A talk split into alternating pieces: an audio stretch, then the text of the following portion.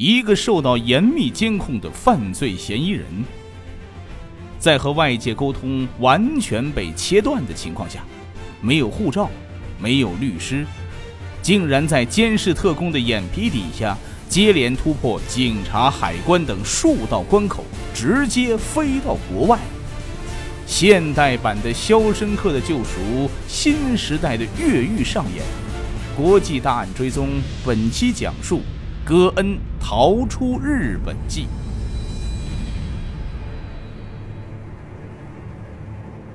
二零一九年十二月三十号，一架私人飞机在新年夜的掩护下，从日本大阪一处机场起飞，在短暂停留土耳其首都伊斯坦布尔之后。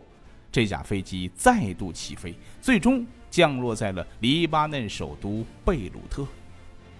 飞机上坐着的是全球汽车界曾经最有权势的人之一，他拥有法国、巴西和黎巴嫩三国国籍，他叫卡洛斯·戈恩。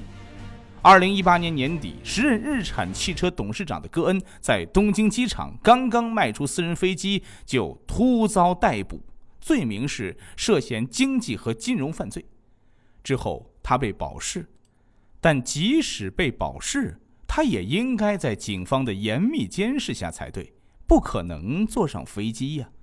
而东京时间二零一九年十二月三十一号中午时分，戈恩通过其在美国的新闻代理人发表声明说，他已经身在黎巴嫩。戈恩的突然出逃。消息一出，举世震惊，尤其是日本方面。戈恩人已经到了黎巴嫩，日本方面却全然不知，还蒙在鼓里。而且在当今社会，技术通讯手段如此先进，居然还有人能从国家监控体系里逃走，并且穿越国境到了另一国，这听起来是只有在电影中才可能发生的事情啊！有人说这是现代版的《肖申克的救赎》，是新时代的越狱，这简直是不可能上演的事情。所以，在日本方面震惊的同时，全世界都充满了好奇：格恩是如何做到的呢？在受到严密监控，在与外界沟通完全被切断的情况下，在日本拥有极高知名度的卡洛斯·戈恩。如何顺利出境？在背后是谁在协助他？国际大案追踪，本期关注戈恩逃出日本记。首先，我们先来认识一下这出越狱大戏的主角卡洛斯·戈恩。戈恩是谁？说实话，如果不是汽车界的业内人士，很多人并不知道他。但是，要说雷诺、日产、三菱这几个汽车品牌，可能没人不知道。而戈恩正是这三个品牌的掌舵人，汽车界最有权势的人，成本杀手，日本女人最想嫁的男人之一，这三个标签都曾经是戈恩的标签。他精通英语、法语、葡萄牙语和阿拉伯语等四种语言，他有巴西、黎巴嫩和法国三重国籍，掌控雷诺、日产、三菱三家车企，一度站在了权力的巅峰。在六十四岁之前，他被人们称为“汽车教父”。那么，卡洛斯·戈恩这么厉害的人，他怎么进了监狱呢？这个事情非常的复杂，涉及到最近几年的汽车市场，这也是一个比较复杂的经济话题，不在咱们今天节目的讨论范围之内。那么，简单一点说，就是这个人呢，曾经在企业经营上做得非常成功，尤其是像这样体量巨大的企业。所以他的影响力也非常大，但是经济方面他出了一点问题，所以被日本方面逮捕了。二零一八年十一月十八号，戈恩因为涉嫌过少的申报自身报酬约一亿日元，被东京地检特搜部带走。不过罪名较轻，又是经济犯罪，很快他就交了保释金而被保释。但是在接下来的半年时间内，戈恩却三次保释，又三次被捕，这听起来实在是太坎坷了一些。二零一九年四月，在支付了十亿日元的保释金之后，戈恩带着脚镣住进了东京六本木地区的一个高档别墅里。这个地方被称为“外国有钱人在日本的天堂”，这是一个富豪的聚集地。但是在这里，戈恩过得却并不好，因为他是被软禁在这里的。他不能打电话，也无法上网，与任何人交谈都必须有日本当局的工作人员在场。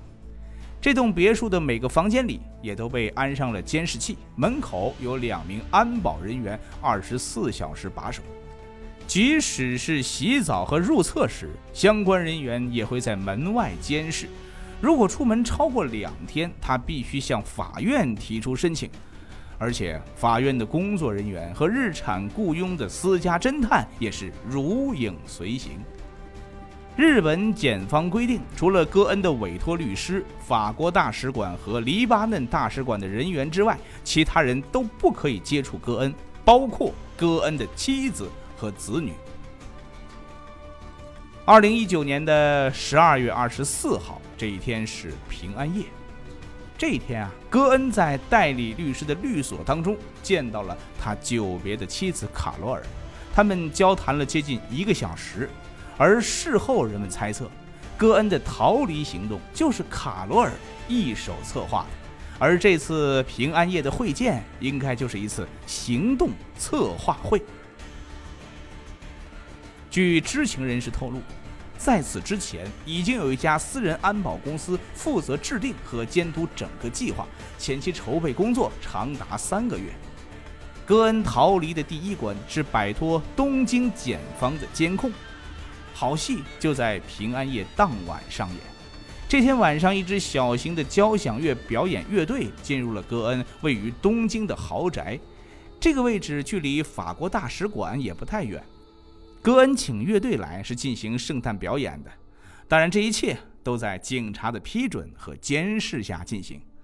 不过这支乐队其实并不是乐队，它是一个越狱团队，队伍是由雇佣兵组成，其中多数人员都曾经参加过伊拉克战争，他们是特种兵。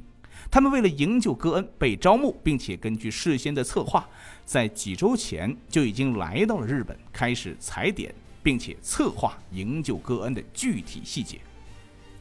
圣诞夜的表演一切正常，结束之后，乐队人员和进入时一样，收拾物品，抬着乐器的箱子，很快就离开了。而戈恩呢，此时就藏身在一个早已经为他定制好的乐器箱子里。一同逃了出来。值班的日本警察没有发现任何异样。之后，戈恩的一个营救小组开着车前往六百公里外的大阪机场，那里的安检程序以及海关要比东京机场松散许多。乔装打扮之后，戈恩凭借着伪造的护照通过了海关，与卡罗尔一同踏上了前往土耳其伊斯坦布尔的私人飞机。之后，他们又转乘飞机飞往黎巴嫩首都贝鲁特，在那里等待他的有戈恩的家人。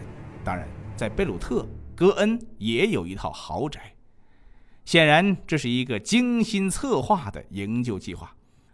首先，在时间的选择上颇为考究，在圣诞和新年假期阶段去实施计划，可以让日本警察放松警惕。而营救的手段也是精心考虑，化妆成乐队成员将人带出，最后还选择了相对偏远的机场离开，因为在这里更容易欺骗海关人员。大量的踩点环环相扣，每个环节要确保万无一失，但最终他们却做到了。当然，这其中的花费也一定是巨大的。这种出人意料的精彩桥段，恐怕连电影也不能这么拍吧。很多人认为这个计划的组织人是戈恩的妻子卡罗尔，虽然有相当多不可思议的地方，但是整个营救的过程却严丝合缝，堪称是司法逃亡史上的经典。但是要特别说明的是，以上的案情分析都是很多知情人的猜测。在二零二零年的一月八号。也就是戈恩抵达了贝鲁特之后休整几天他特别召开了一个记者会在会上他没有透露任何关于怎样逃跑的细节。而戈恩的妻子也否认是戈恩逃跑的幕后策划。一直到二零二零年的五月二十号人们才又看到了一个戈恩逃跑的新的故事版本。那么这新版本的故事是什么呢？国际大案追踪下集讲述。